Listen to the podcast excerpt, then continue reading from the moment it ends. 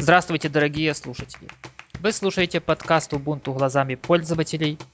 Выпуск у нас юбилейный, десятый. И я, как всегда, с большим удовольствием представляю своего собеседника Романа из города Каменец-Уральский, который ведет свое вещание почти что в экстремальных умовах. Роман, что у вас там случилось-то? Доброго всем времени суток. Дело в том, что у нас тут катастрофически надвигается гроза, но я надеюсь, что она все-таки не помешает нашему праздничному юбилейному выпуску выйти в свет. А я своим слушателям представляю э, Романа, бессменного ведущего, организатора данного подкаста. Роман, ты в курсе, что э, этот юбилейный выпуск нашего подкаста также почти сошелся с почти профессиональным праздником? Я говорю о Дне системного администратора. Да, я в курсе, и я хочу перед всеми слушателями поздравить тебя как э, системного администратора с этим замечательным днем, пожелать тебе, э, как говорится, э, всего-всего наилучшего э, и, конечно, понимающих пользователей. Спасибо большое, хотя я уже, скорее всего, бывший системный администратор. Э, но я хочу также пожелать всем работникам клавиатуры и консоли дальнейших своих профессиональных успехов.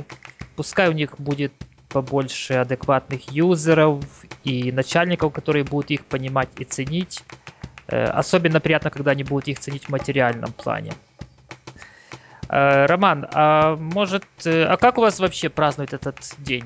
Ну вот я могу рассказать о том, как празднуют этот день у нас в областном центре, городе Екатеринбурге. Дело в том, что в центре города, э, в историческом сквере, находится э, так называемый памятник клавиатуре. Это огромное 104-клавишное э, сооружение, около которого каждый год собираются системные администраторы ну, и работники смежных, так сказать, профессий. И проводятся различные конкурсы наподобие того, кто дальше бросит мышку, либо клавиатуру, либо еще различные замечательные вещи. А какой интересный случай, или может быть что-то еще ты можешь рассказать? Роман, а из чего этот памятник сделан-то? Гранит? Ну это, да, гранитные клавиши, которые расположены прямо на траве, и раскладка полностью соответствует кверхе раскладки. Там даже а... нумпад. А такой вопрос э, провокационный. Там э, в каком состоянии клавиши Ctrl-Alt и Del? Если честно, на момент э, моего последнего посещения, это где-то было ну, с полгода назад, эти клавиши были э, в порядке, но там отсутствовали клавиши F1, F2, F3 и F4, не знаю по какой причине. Ну, F1 я, я еще понимаю, насчет остальных, честно говоря, не очень. Ну, может, кому-то на клавиатуре не хватало, да и решил. Тут клавиши бесхозные лежат.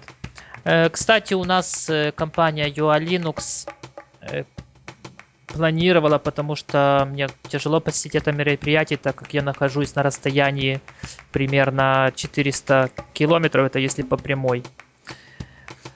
Э, она планировала там некоторые конкурсы, тоже там бросание то ли клавиатур, то ли мышек. Э, также почти как в армии сборка-разборка системного блока. Мне, правда, интересно, с закрытыми глазами или без.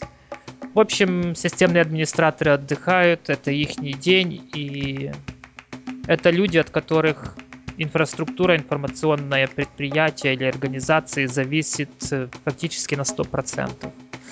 А я могу вспомнить один случай из э, жизни системных администраторов. В принципе, он нигде не публиковался, и я некоторые детали все-таки скрою, так как, хотя этот человек уже не работает в той компании, но тем не менее.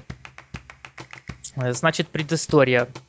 Открывается новый э, супермаркет.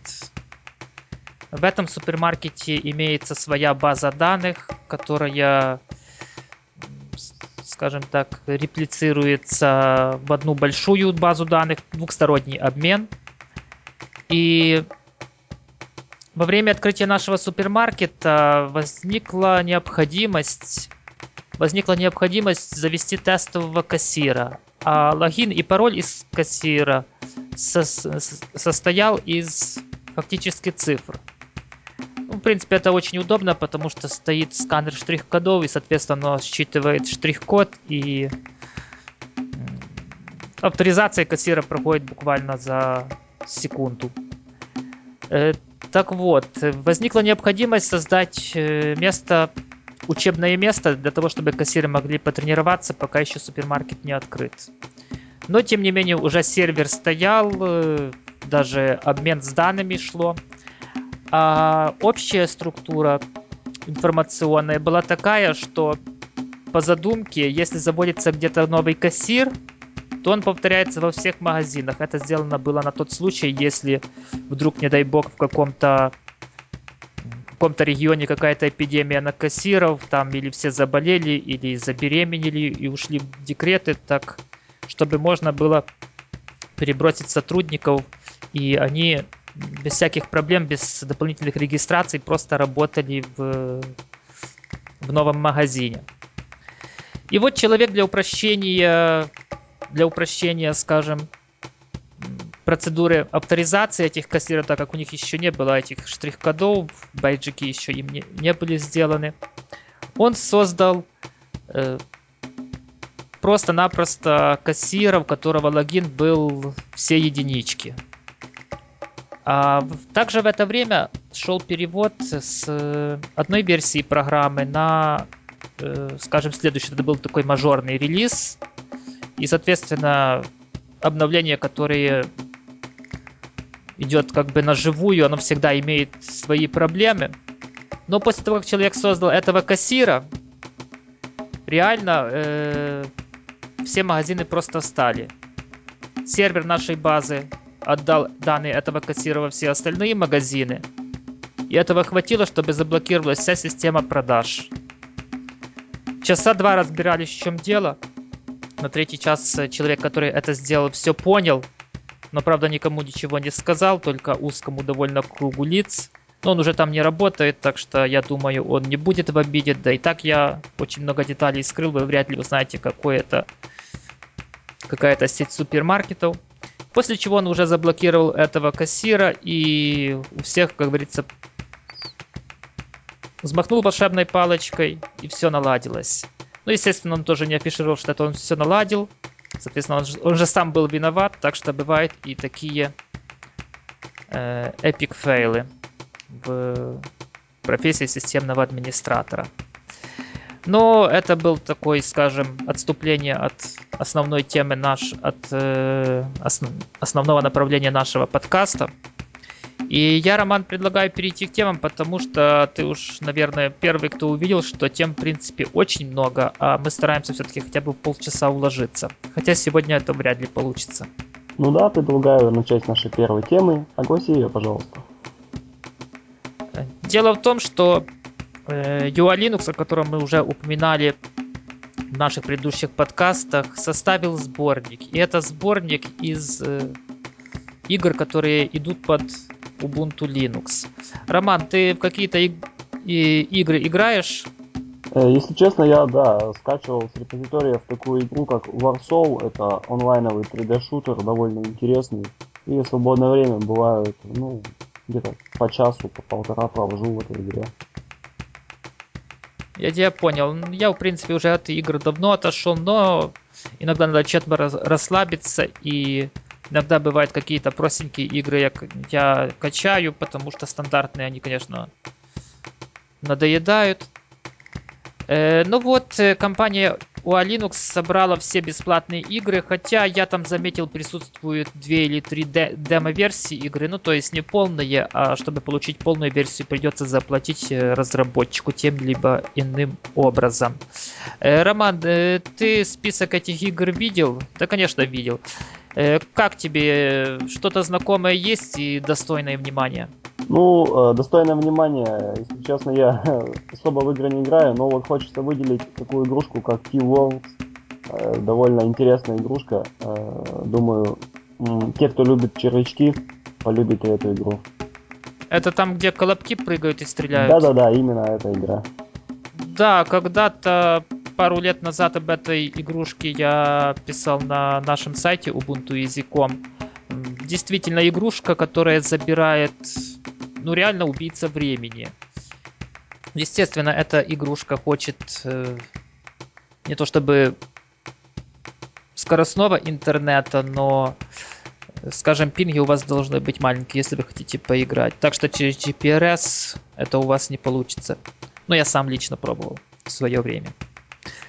Э, но некоторые из игр, э, Роман, мне кажутся там довольно унылыми, хотя, естественно, это сугубо лично мое мнение. Ну, в мире open source есть такая проблема, там, где нет денег, там, соответственно, и качество бывает и похуже. Я надеюсь, ты с этим согласишься. Да, вполне согласен с этим утверждением. Но что примечательно, это то, что вот наличие такого сборника, оно фактически является каким-то позитивным звоночком. Ведь для многих, э, ведь есть многие люди, которые даже не догадываются, что есть достойные игры под Linux. Я думаю, тут тоже ты не будешь со мной спорить. Да, разумеется. Так что, в принципе, компания UA Linux, я считаю, сделала довольно хороший сборник. Кстати, его можно вполне свободно скачать, но это 5 DVD. И, Роман, по-моему, там 139 игр, если не ошибаюсь. Да, 5 DVD, которые занимают 139 игр. Ну, что-то около этого. Э, но вы также можете их и купить. Это для тех, у кого у кого слабый интернет, и качать это будет ему довольно долго и накладно. И притом продается оно стоит буквально, если не ошибаюсь, примерно около 20 долларов все 5 DVD. И там еще в комплекте, если не ошибаюсь, идет 6 CD с Ubuntu 11.04. Да, э... именно так. Небольшая поправочка, Роман. Игр все-таки 156. О, ну, плюс-минус полкилометра бывает. Но все равно много. Все, что больше сотни, может считаться, что много. А цена, я повторюсь еще раз, в 20 долларов, мне кажется, больше, чем символическая. Как раз стоимость болванок, плюс стоимость записи и полиграфии. По-моему, это довольно демократично. На мой взгляд, точно так же. А следующую тему мы взяли на одном блоге нидерландского пользователя – давай, Роман, может, я предысторию чуток расскажу о том, кто, кто же этот человек. Э, во-первых, насколько я правильно понял ее, э, его, ее, а его имя, это Сенс Хофстеде. Ну, такое имя там в Нидерландах у них бывает. Этому человеку 18 лет, молодой человек, в принципе. Из примечательного, чем он занимался – он работал в местном сообществе Ubuntu в Нидерландах, и в апреле этого года его избрали первым председателем э, сообщества Ubuntu в Голландии. Ну, такой аналог первый председатель ЦК КПРС. Ну, это я уже со своего детства вспоминаю. Но в данный момент он приостановил свою деятельность э, в сети, поскольку, по его словам, он активно готовится к экзаменам. И вот 25 июля он опубликовал статью в своем блоге. Хоть, видите, он как бы занят, но все-таки это не помешало ему опубликовать статью. И в этой статье он говорит, что в принципе Canonical идет неверным путем. По его пониманию, Ubuntu, Ubuntu просто нуждается в GNOME 3. Э, основные мысли, которые он в статье высказывает. Статья на английском языке, ссылочка, естественно, будет. У нас все ссылочки будут, если мы где-то взяли новые ссылочки мы даем. Мы в этом не жадные. Мы можем забыть упомянуть ее голосом, но ссылочка в шоу-нотах всегда будет. Так вот, его основные мысли. Э, во-первых, Canonical до выпуска Unity занималась, э, скажем, больше тем, что она облагораживала гном. Э, так как команда Canonical Design, команда дизайнеров, я имею в виду, имеет довольно, ну, она, скажем, на высоте, то, соответственно, у них получилась э, доработка гнома по редакции, по версии Canonical была, по-моему, одна из лучших среди всех дистрибутивов Linux. Э, второе. Гном, оказывается, по мнению Сенса Хофстеда, также нуждается в Canonical, так как э, гном сам не в состоянии настолько доработать гном, чтобы он внешне ну, имел такой лоск. Ну и к тому же Canonical, в принципе, поставляла пользователей проекту GNOME. Потом... Нигде так не был GNOME популярен, как в Ubuntu Linux. И третье, последнее. По его словам, Canonical является маленькой компанией, и у нее просто не хватает ресурсов для того, чтобы поддерживать полностью рабочий стол. Имеется в виду полностью оболочку, программы, виджеты. И, Роман, что у тебя прежде всего приходит на ум? Он прав, не прав, или может где-то ошибается, или наоборот, еще мало говорит? Ну, я думаю, что все-таки он чего-то не договаривает. По крайней мере, следующий релиз все-таки он будет именно на Unity. Canonical пока ну, борется, скажем так, поддерживает Unity. А что касается GNOME 3, ну, быть может, я думаю, что все-таки следующий э, LTS релиз, он каким-то образом будет уже на GNOME 3. Хотя не факт. Ну, это понятно. Но э, смотри, э, вышел, в принципе, Unity, и мое Э, хотя, боже, сколько раз мы уже эту тему обсуждаем, но у меня, в принципе, вот к дизайну претензий, в принципе, нет. Ну, есть там недоработки, но это такие, скажем, ну, бывают ляпы, они исправляются, но дизайн там на высоте. Но, заметь, опять же, идет нехватка виджетов. Помнишь виджет погоды, который был в GNOME 2? Да. Согласись, было удобно. Сейчас тоже есть такие виджеты, но надо отдельно прописывать PPA репозиторий, ставить, соответственно, это уже неудобно, а если бы оно было сразу по умолчанию, большой плюс. Я также говорю о многих виджетах, и точно так же я говорю об... Э, кстати, он упоминает вот новую систему э, notification, оповещений. Ну, бывший там Трей. Э, кстати, о Трей он тоже упоминает, что оказывается, что в этой Unity, ну, реально, чтобы если какая-то программа использует трей, надо добавлять специальную, запускать специальную команду, чтобы добавить эту программу, чтобы она именно в этом трее, трее отображалась. Это тоже не есть хорошо. Если честно, э, немножко перебью тебя. Э, если, ну, действительно нужно добавить, э, ввести команду, но вместо того, чтобы прописывать по отдельности каждое приложение, можно добавить ключевое слово all, и все приложения, которые хотят использовать Tray, они будут использовать Tray так же, как и GNOME 2. То есть тот же, погод... тот же погодный виджет у меня так и работает. Упс, честно говоря, я об этом не знал, надо будет попробовать потом, как-то на досуге. Но смотри, первое, вот самое последнее, что меня, скажем так, удивило, это то, что он заявил, что Canonical является маленькой компанией. Я скажу честно, я прошлый день, ну мы записываемся по воскресеньях, а, я целую субботу провел тем, что я пытался найти не то чтобы точные, хотя бы какие-то приблизительные цифры, сколько, сколько примерно сотрудников в Canonical, я имею в виду разработчиков, и также найти цифры, и чтобы сравнить с другими компаниями, но я ничего не нашел. Но я склонен верить его словам, что действительно э, все-таки человек э, был почти что самый главный среди сообщества Ubuntu в Голландии. Я думаю, у него... Он, он с потолка не взял эту цифру. Э, точнее, не цифру, а заявление, что разработчиков мало. И, Роман, согласись, что чтобы работало все, необходимы ресурсы. Как финансовые, так и человеческие. Ну, естественно, человеческие зависят от финансовых на прямо пропорционально. Да, действительно. По его словам, очевидно, то ли он был на последнем саммите разработчиков, или есть какой... Ну, наверное, так просто не говорит. И получается, что у Canonical просто не хватает. То есть дизайнеры у них на высоте, а вот с функциональностью, с функциональностью Unity пока что, пока что все плохо. Ну, э, что я могу добавить по этому поводу? Все-таки Canonical, на мой взгляд, сейчас активно э, поддерживает именно Unity.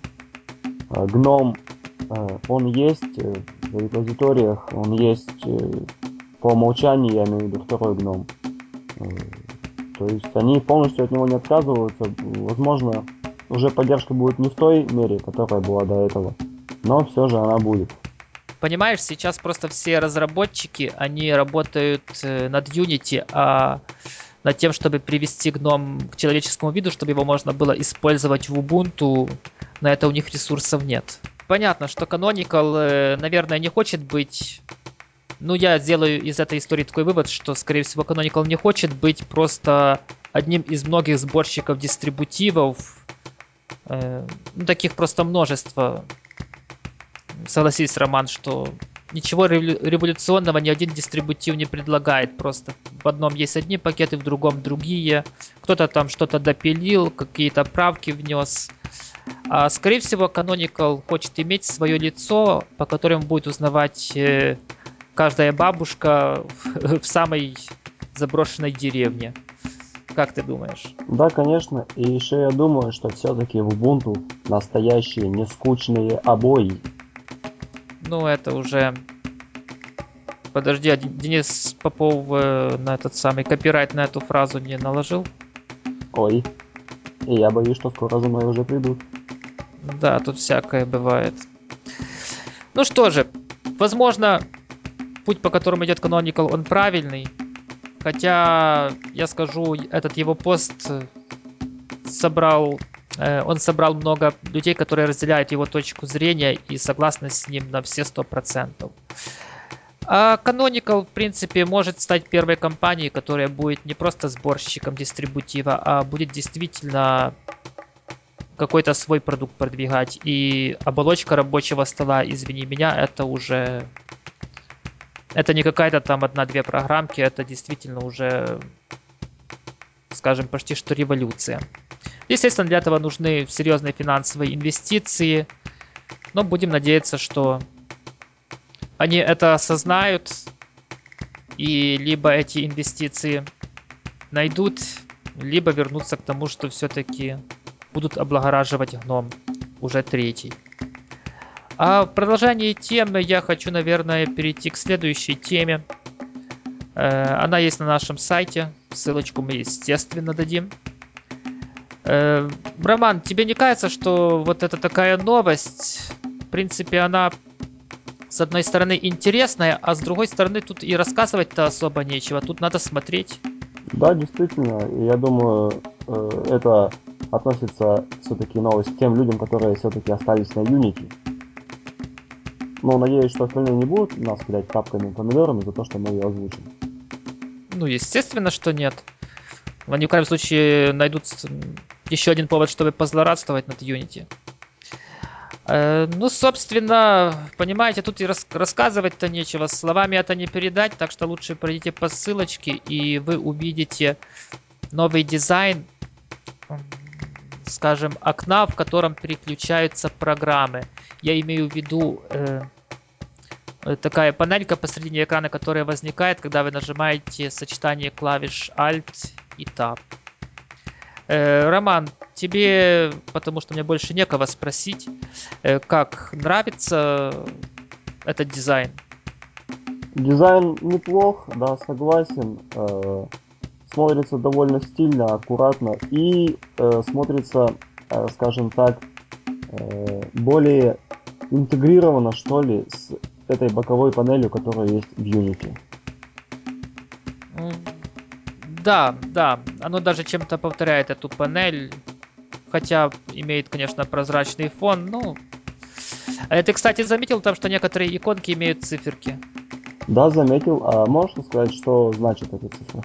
Да, честно говоря, сам не знаю. Я так только по иконкам так посмотрел, что вроде бы там количество обновлений в одной из иконок, то есть которые доступны для установки. Э, вполне возможно, что Э, также можно выводить э, непрочитанные сообщения в чатах. И я, наверное, не открою Америки, когда скажу, что это тоже, в принципе, стиль macOS. Я не знаю, как macOS выглядит переключение окон. Вот эта панель, которая возникает, но иконки очень похожи на иконки, ну, имеется в виду общий стиль иконок, очень похож на общий стиль иконок в айфоне. Там тоже, если программа имеет уведомление, то возникает такой небольшой кружочек, э, красненький кружочек с циферкой, который обозначает количество этих уведомлений. которые надо просмотреть. Э, я, конечно, не знаю, насколько полезны эти циферки. Ну, наверное, скорее всего, будет какая-то дополнительная информативность, тебе не кажется? Разумеется, соответственно, пользователи сконцентрируют внимание именно на этих приложениях, где являются какие-то обновления, либо сообщения. Ну да, в случае IM, я имею в виду э, мессенджеров мгновенных сообщений, это, наверное, полезно. Насчет обновлений, мне кажется, как-то оно спорно. Хотя нет, не спорно. Если, если у нас нет нижней панели, как было во, во втором гноме, а на Даше, это боковой левой панели, так оно просто может и не... Ой, подожди, я правильно называю Dash или это э, Launcher? По-моему, Dash, по-моему, это большая...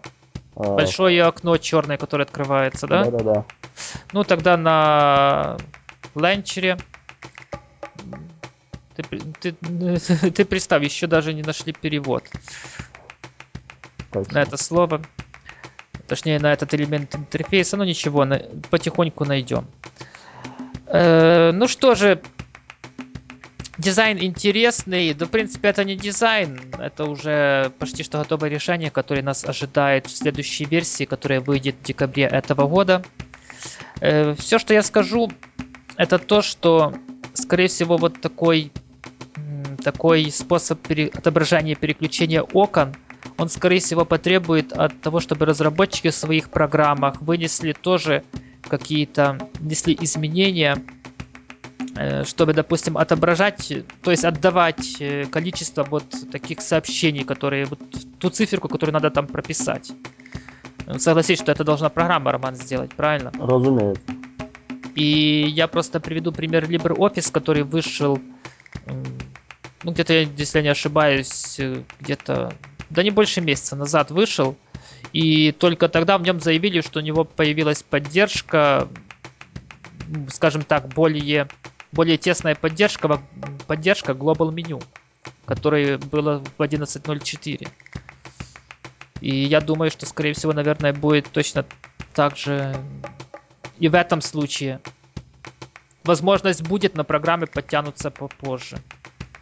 Ну, пока разработчики расчухаются, так, ну, сам понимаешь. Разумеется. Но все-таки я считаю, что в данном случае лучше один раз увидеть, чем сто раз услышать, и предлагаю перейти к нашей следующей новости. Ну, давай я еще одну фразу тут скажу, такую, скажем, итоговую фразу. Э, интерфейс вот этот, э, по моему мнению, все больше стремится по пути macOS, э, что, в принципе, лично меня, конечно, радует. Э, я имею в виду не э, внешний вид, а и даже не в э, функциональности программ, а единстве отображения и поведения. То есть это старается сделать более удобным и легким для пользователей. А следующая тема, ну, Роман, давай ты уже следующую тему, хотя там, конечно, говорить-то особо и нечего. А следующая новость порадует тех наших слушателей, у которых э, довольно старый компьютер, либо э, лаптоп. А, вышел первый официальный ISO-образ такого дистрибутива, как Ubuntu. 25 июля 2011 года, разумеется, э, вышла альфа-версия этого дистрибутива. Э, кратко расскажем о его составе. Здесь находится браузер Chromium, Оконный менеджер используется такой как OpenBox, файловый менеджер PC ManFM, а также э, присутствует офисный пакет Abbey Word и Gnumeric, э, клиент мгновенных сообщений Pidgin, э, проигрыватель Audacious, э, не знаю точно правильно или нет произнес, думаю, что слушатели поправят, и GNOME M-Player в качестве видеоплеера, а также многие других программ. Роман, я тебя только поправлю чуток. Это не альфа-версия, а это э, так называемая ночная сборка. То есть каждый день там будет она обновляться. Угу. Каждый, имеется в виду каждый, через каждых 24 часа. Ну, это стандартный, э, стандартная такая сборка для разработчиков. Ну, точно такое же есть и в Ubuntu, и всех остальных. Естественно, в работе применять ее не стоит, разве что для тестирования. Но вы можете скачать и как бы быть первым в курсе всех новинок. Если будете каждый день скачивать, так вы точно будете первый. Особенно если у вас быстрый интернет. Ну, самое примечательное, что мне кажется, это нетребовательность к памяти. 128 мегабайт АЗУ хватает с головой для комфортной работы в этой операционной системе. Ну, как я говорил, рассказывать тут нечего, так что я предлагаю перейти к следующей теме. А следующая тема у нас э, о корпорации Mozilla. Ну, тот, кто знает, что такое Firefox, он не должен знать, что такое Mozilla. И, Роман, что, что, на что Mozilla замахнулась-то? Mozilla замахнулась, как мне кажется, на саму Google. Она решила создать свою собственную мобильную веб-ориентированную операционную систему. Ты хочешь сказать, что все, Android должен умереть? Ну, вполне возможно, что лет через пять мы не будем помнить, что такое Android, а будем знать только логотип огненной лисы. Ну да, они решили пойти все-таки по пути андроида, но, насколько я знаю, вторым всегда тяжелее, чем первым. Потому что они всегда должны догонять. Это так. А что можешь э, ты рассказать более подробного про данную новость? Да, в принципе, там о новости-то рассказывать подробно-то нечего. Технических деталей почти нету. Э, так что можно что-то обсудить, э, вообще надо это или не надо. Вот как я говорил, что вторым всегда тяжелей, то чтобы стать первыми, им, мне кажется, надо в эту операционную систему включить что-то такое, что-то такое, чего нет у других, или, может быть, есть, но реализовано просто плохо. И вот это что-то должно быть так, таким же, ну, без чего обычному пользователю не жизнь, а смерть просто. Ну, я, я даже не представляю, что они должны придумать, чтобы, чтобы их операционную систему хоть какой-то успех, хоть какой-то успех посетил.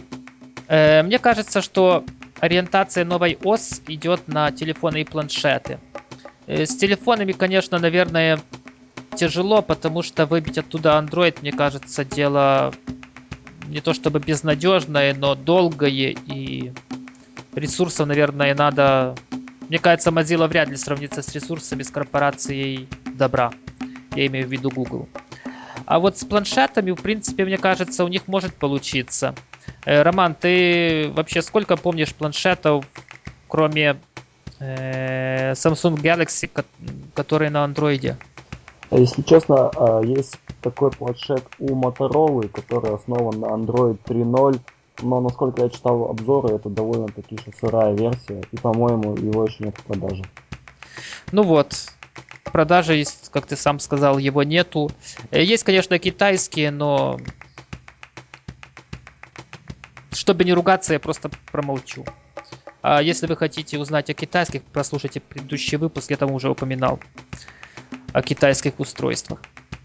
Так вот, э, Android и планшеты, там есть некоторые несостыковки. Во-первых, почти все производители планшетов никак не могут получить от Google лицензию, чтобы полноценно использовать Android. Э, чтобы полноценно использовать тот же самый э, Google Market, э, покупать приложение централизованно. И, ну, если быть честным, то у Android большая проблема с, со своим маркетом. Там и в последнее время, не знаю, ты, Роман, слышал или нет, сколько находили и вредоносных программ, что там вот действительно на планшетах, мне кажется, эта операционная система, возможно, и будет иметь успех.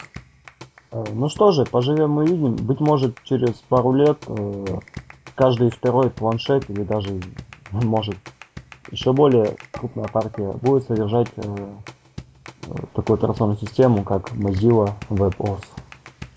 Ну, там не Mozilla WebOS, там, э, честно говоря, даже не одно слово, а словосочетание с трех, э, с трех слов. Я вот по памяти Э, а нет, сейчас, секундочку, я все-таки найду. Но оно совершенно, ну, мне кажется, как вы лодку назовете, так она и поплывет. А вот, разработка, которая называется Boot Gesco. Ну, имеется в виду Gesco, это на чем основан, в принципе, сам Firefox веб-браузер.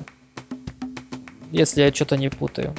Да, это так, но, честно, И... название ужасно, на мой взгляд. Да, да, название, название, естественно, ужасно, но его, конечно, никогда не поздно сменить, и чем быстрее, тем лучше. Мне кажется, что если у них действительно есть, э, скажем, такая э, серьезные намерения делать свою ОС, то начинать продвигать ее надо еще до создания. Точно так же, как это было с андроидом насколько я помню.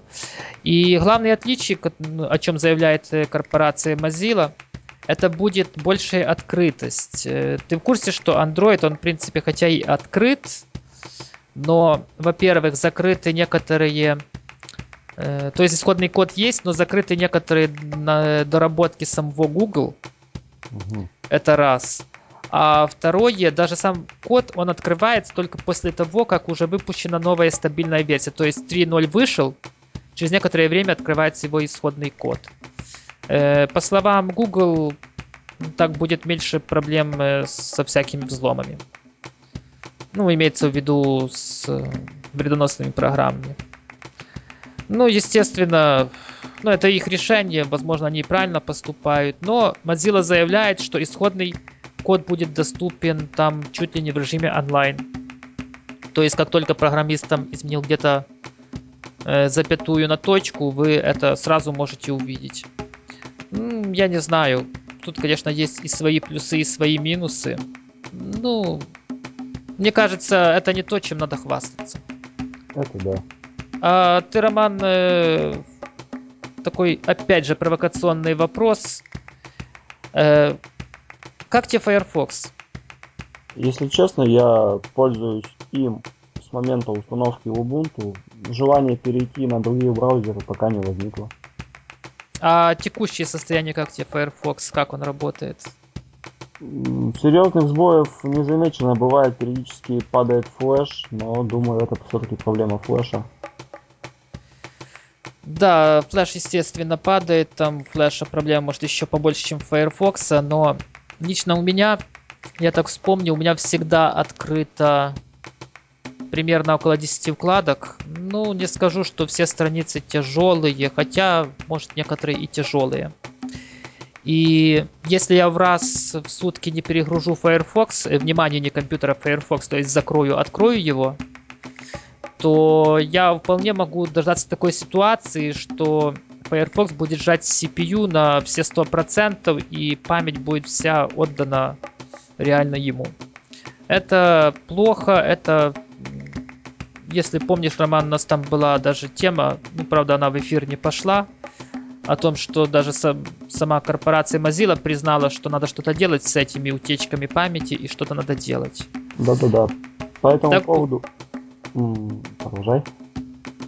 Так, так вот, Э, если планшет или телефон, который будет э, иметь вот эту Mozilla OS, ну это наше, наше уже кодовое название, просто еще раз повторить, то я, ну, скажем так, мне тяжело.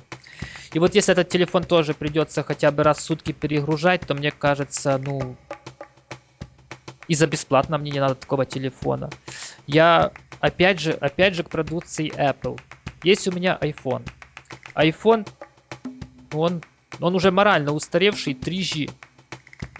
Да, некоторые программы новые, которые ставлю, ну я больше их ставлю посмотреть, да, они подвисают, потому что я не то что подвисает, подтормаживает будет правильное слово.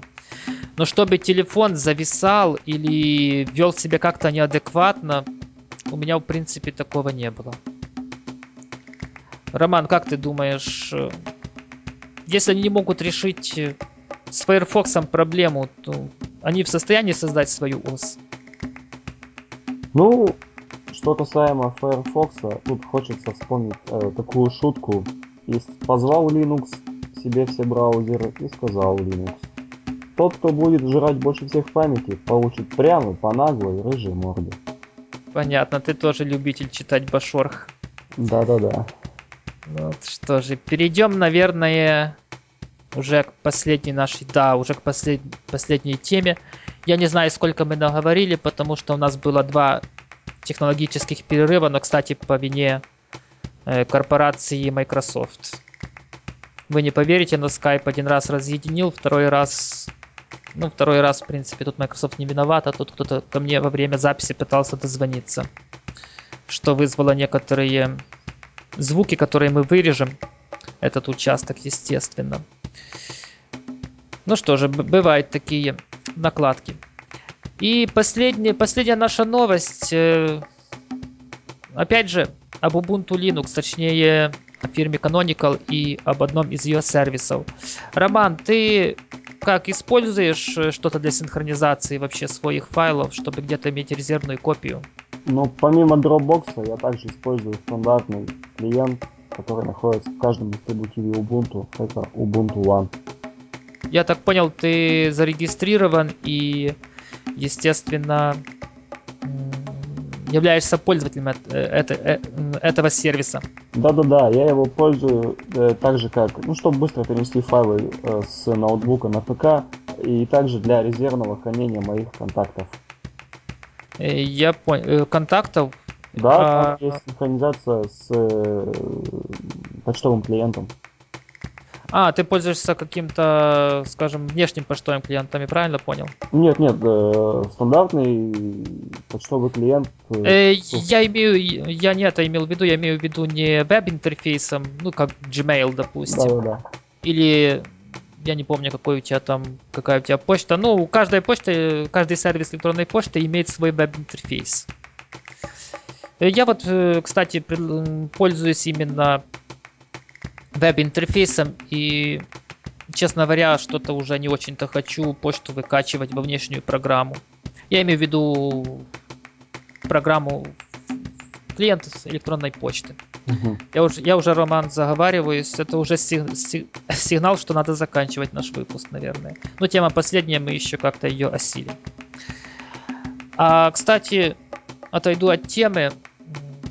Очень классно iPhone синхронизировать с Google Mail во-первых, идет почта, во-вторых, все контакты, которые у тебя есть на телефоне, они сразу синхронизируются в контакты Google.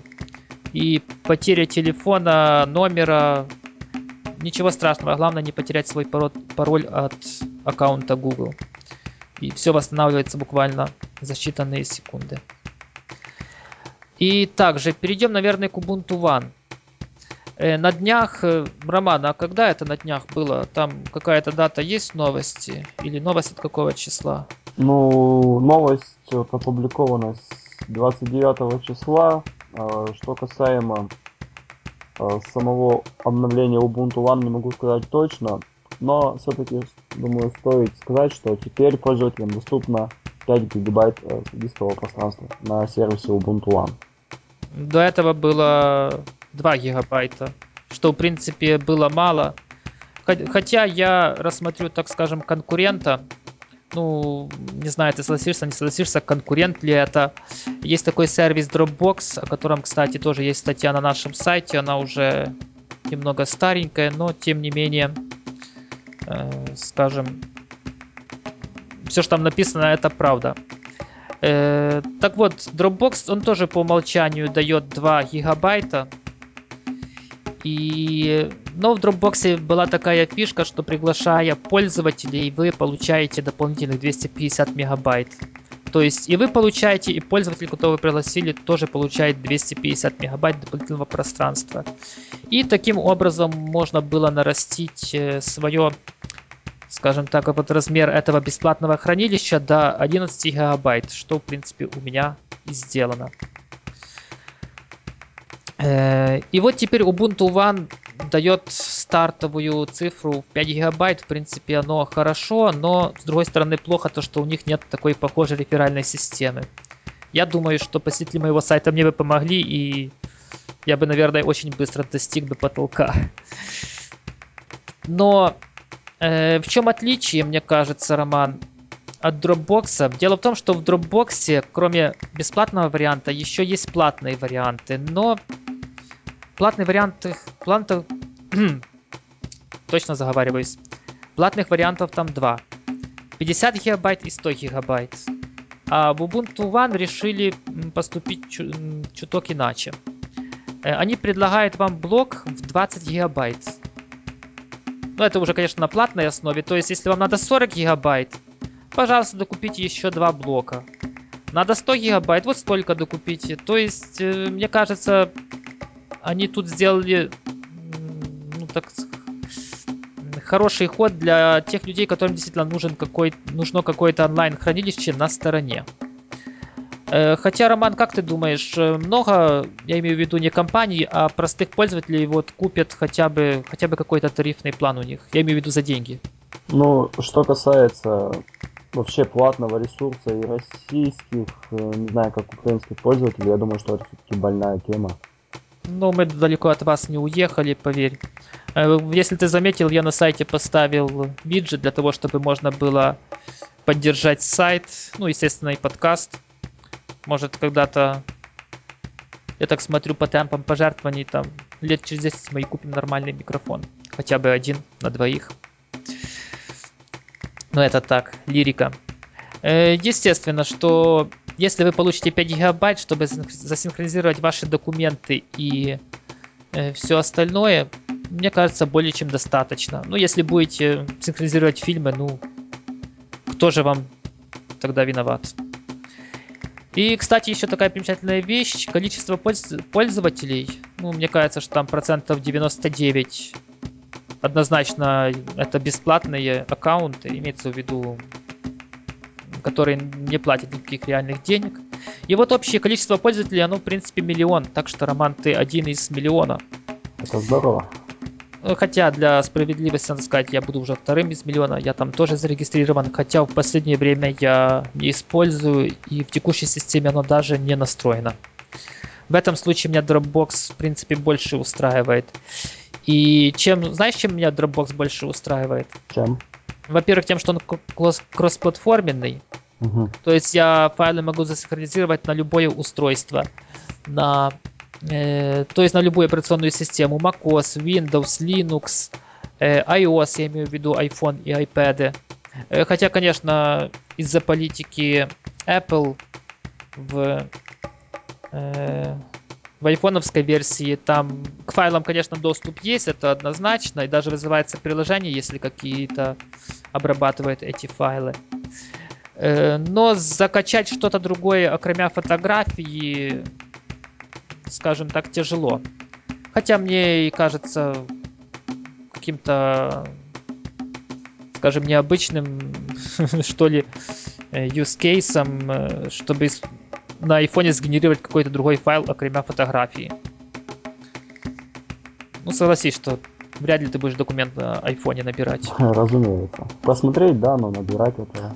А вот фотографии как раз быстренько залить на Dropbox, оно как раз iPhone работает и я уже, кстати, пробовал этот э, способ закачки, работает очень прекрасно. И под Android клиент функциональный, есть все. А вот Ubuntu One, я вот посмотрел, какие есть клиенты, и меня вот, честно говоря, немного опечалило это. Ну, под Ubuntu Linux вопросов нет. Там, там оно все работает, все прекрасно. Вот, честно говоря, я не смотрел, как другие дистрибутивы. Но это уже лирика, я думаю, что догадаются сделать как-то. В крайнем случае это не тяжело. И для меня оказалось, в принципе, большой новостью, что, оказывается, есть клиент под Windows. Ну, но пока... Да, но пока что он в разработке и э, недоступен для скачивания. Я имею в виду для простых смертных. Э, под Android клиент вроде бы функциональный. Я сужу только по скриншотам, которые я видел. То есть там видны все файлы. А вот версия под iPhone и iPad, честно говоря, она ну, более чем уныло. Э, реально от Ubuntu One там остается только сервис доставки музыки, который, кстати, еще является платным. Ну, сначала, естественно, 30 дней вы можете бесплатно использовать, а потом уже э, придется платить денежку, там, если не ошибаюсь, то ли 4, то ли 5 долларов в месяц. И для айфоновской версии предлагается, Canonical предлагает перенести всю свою коллекцию музыки с iTunes вот на этот сервис в облако и оттуда слушать ее, ну, первых 30 дней бесплатно, а потом уже за деньги. Мне кажется, ну, это явно нацеленность на простых пользователей, ну, корпоративные, корпоративным зачем музыку-то слушать с айфона.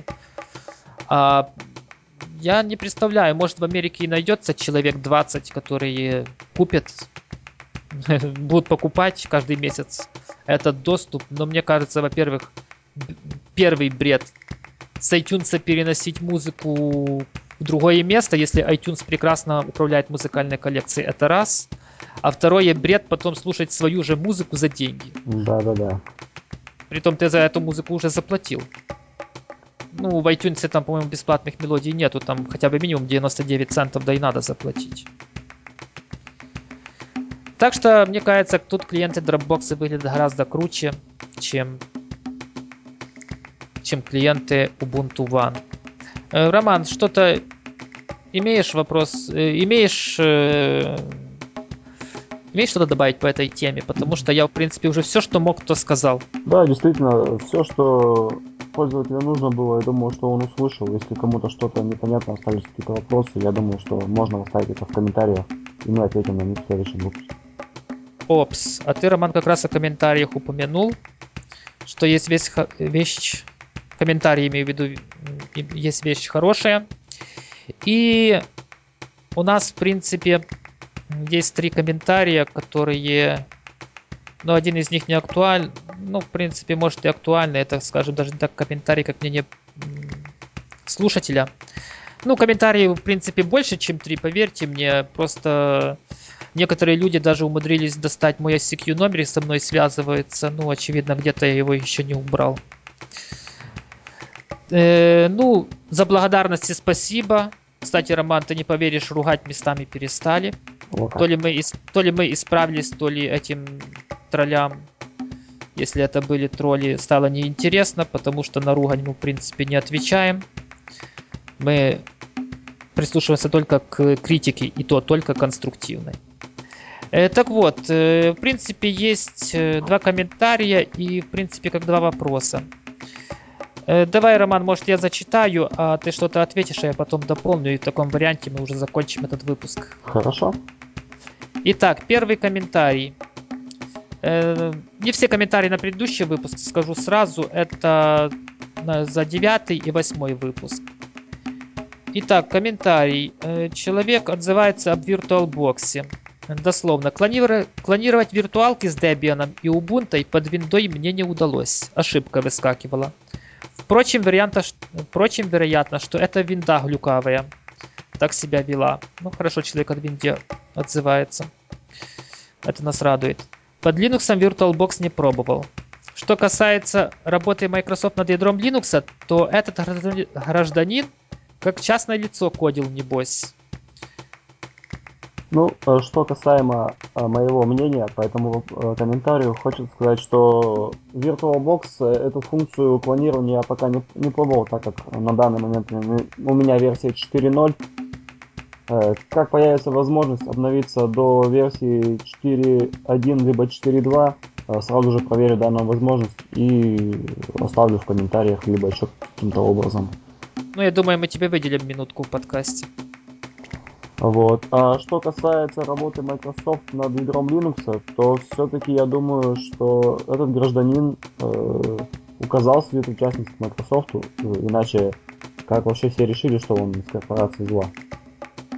Ну, вообще-то, Роман, может, и ты уже подзабыл, но мы говорили, это Microsoft официально работала. Угу. Все-таки это было официально. А насчет виртуалки, я имею в виду VirtualBox, я еще хочу сказать, что если я не... Если у меня, скажем, память совсем не... с ней совсем не стало плохо, то, насколько я помню, возможность планировать, она все-таки вроде бы еще там стоит в скобочках экспериментально. Так что оно, в принципе, может быть и не работать, или работать, но не везде. Но, видите, Роман пообещал, так что э, проверить. Так что в следующем выпуске, наверное, уже... Наверное, уже и скажет вам результат. А я перейду к второму комментарию, хотя это уже, скорее всего, как мнение, но думаю, возможно, мы что-то и дополним или скажем, что человек не прав. Итак, зачитываю дословно. Иными словами, Ubuntu 11.10 от 11.04 не отличается практически ничем, кроме дефолтного Unity и заменой некоторых аппликаций типа Evolution. Ах да, вероятно, kernel будет уже 3.0. Предсказываю, что вплоть, вот это самое интересное, предсказываю, что вплоть до ближайшего LTS, имеется в виду дистрибутива с долгосрочной поддержкой, эта версия Ubuntu будет самой непопулярной у пользователей. Ну, что хочу сказать. Во-первых, мне непонятна фраза отличие 11.04 от 11.10, кроме дефолтного Unity. Э, в 11.04 также Unity устанавливается по умолчанию. Э, какой-то другой э, вариант десктоп окружения можно выбрать из меню.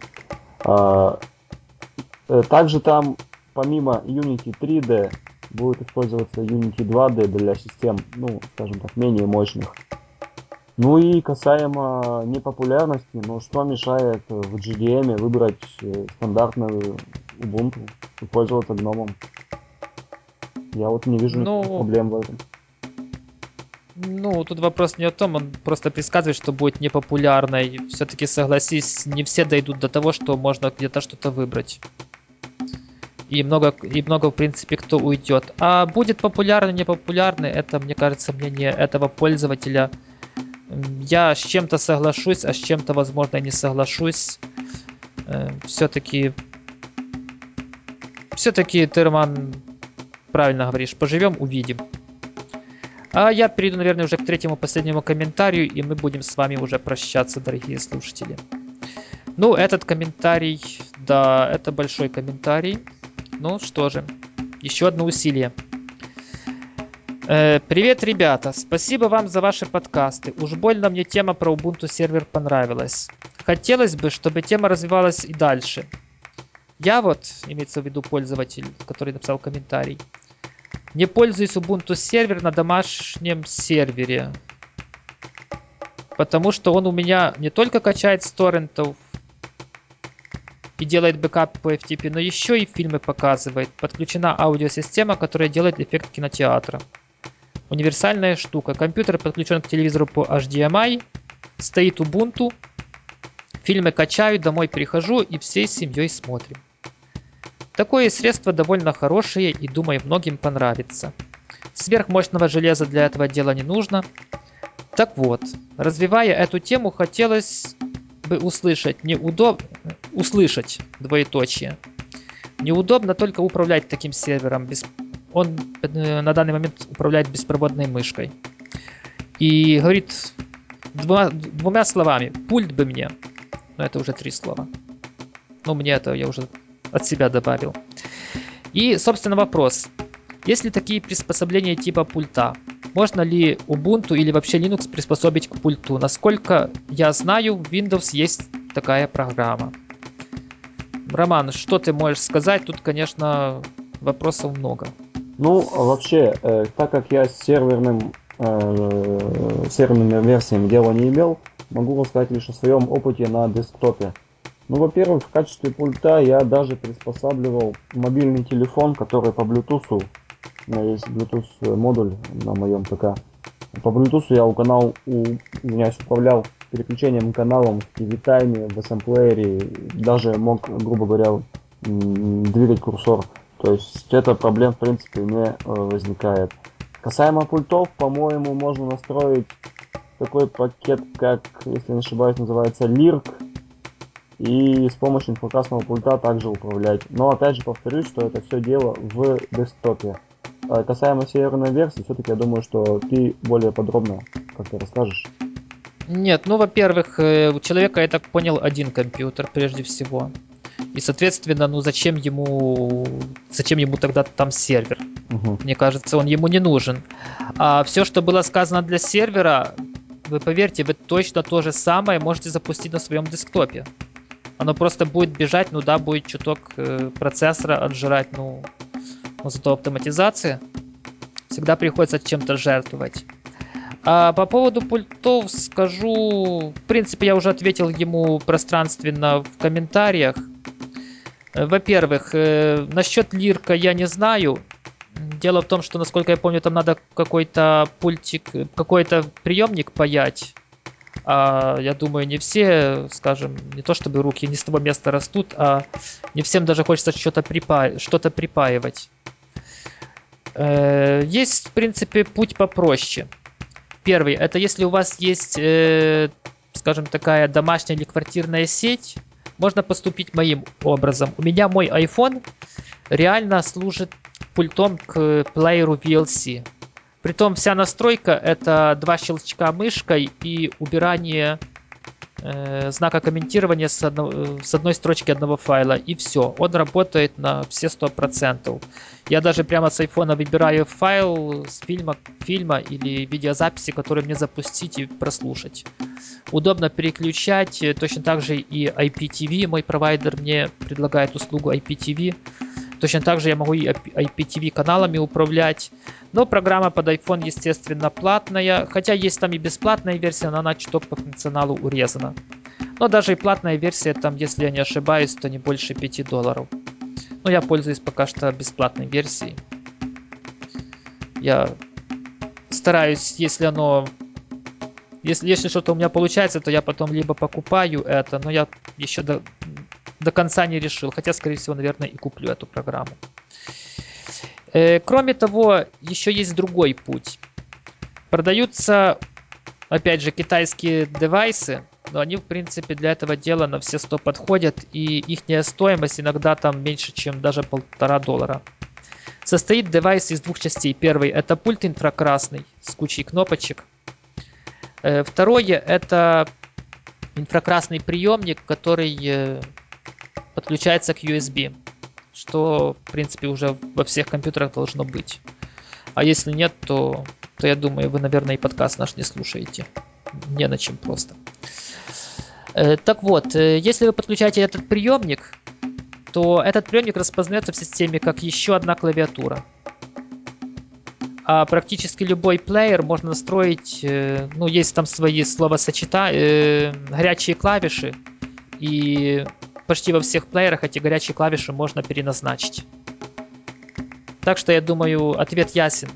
Просто переназначаете клавиши, которые дает ваш пульт, и оно все работает. Притом таких пультов, если что, так закупайте сразу 2-3, потому что они довольно быстро ломаются.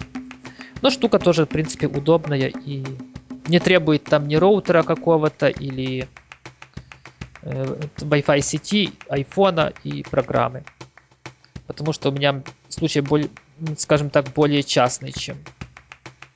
И последнее, что я хочу сказать, э, нам тяжело тему Ubuntu сервер развивать в, в формате подкаста, потому что тут больше надо приводить конфигов, что где исправить. Понимаете, голосом это, это сделать в принципе тяжело.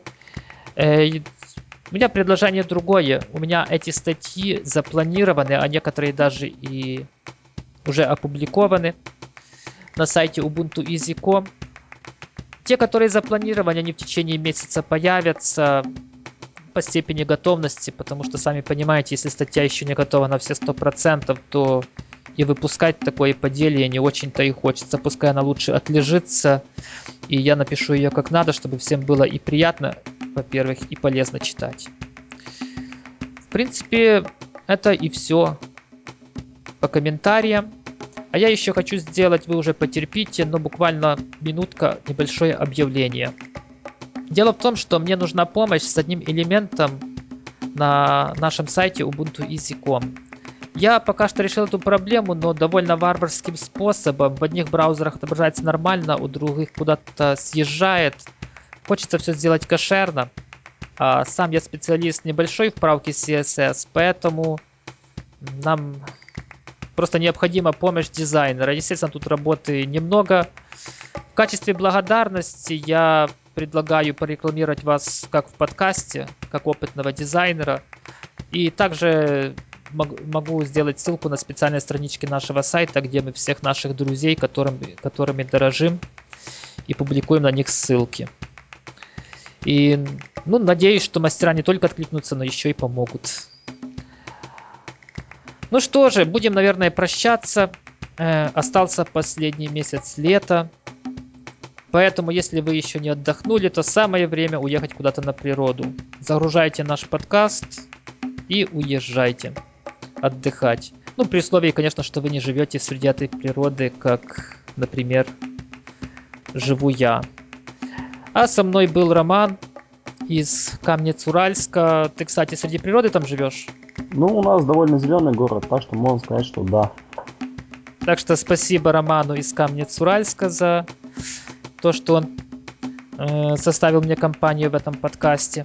В свою очередь выражаю благодарность Роману Тузу за чудесно проведенное время, за интересное общение и всем нашим слушателям за терпение. И оставайтесь с нами. Пока. И пишите комментарии. Пока.